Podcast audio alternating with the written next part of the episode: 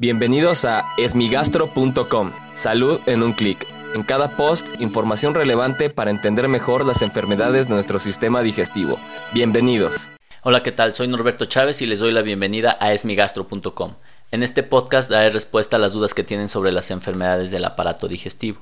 En esta ocasión, la pregunta la envió Silvana al grupo de asesoría para pacientes con enfermedades hepáticas en Facebook. Y el comentario es el siguiente. Hola, hace tres años tuve una hemorragia alta y me descubrieron cinco varices esofágicas.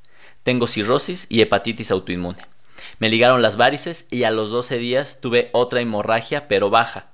Me hicieron una endoscopía pero no encontraron nada. Aparentemente fue una transgresión alimentaria y hasta ahora me he hecho dos endoscopías y por suerte no tengo varices esofágicas. La pregunta que hace es, ¿en realidad cada cuánto me tengo que hacer una endoscopía como para quedarme tranquila? Muchas gracias. Lo que pregunta Silván es muy importante ya que nos abre eh, la oportunidad para discutir dos cosas bien importantes. Una vez que una persona tiene cirrosis hepática, es importante saber que tiene una alta probabilidad de tener varices esofágicas. Si una persona se encuentra muy bien compensada de la cirrosis hepática, es decir, se encuentra en una categoría muy temprana que se denomina Child A, es decir, una, una, enfermedad muy temprana, bueno, ese paciente va a requerir una endoscopía cada tres años o a menos que se descompense.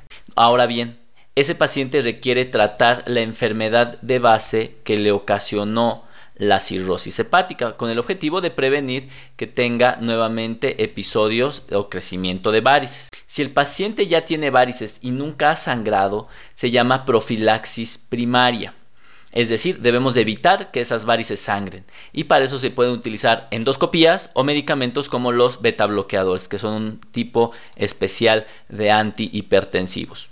Pero si el paciente ya sangró de varices esofágicas, el paciente debe de recibir dos cosas importantes. La primera es las endoscopías necesarias para erradicar, para quitar todas las varices y el uso de medicamentos beta bloqueadores, es decir, las estrategias antes mencionadas pero de manera conjunta. Y además, si ya ha presentado sangrado por varices esofágicas, requiere realizar anualmente una endoscopía de control para saber cómo están. Si no hay varices, no hay que hacer ninguna otra cosa. Si hay varices, hay que ligarlas. Todo esto porque el sangrado varicial es una complicación muy grave de la cirrosis hepática. Puede comprometer la vida de los pacientes, puede ocasionarles hospitalizaciones prolongadas, puede requerir estancia en terapia intensiva. Por lo tanto, la prevención del sangrado varicial es muy importante.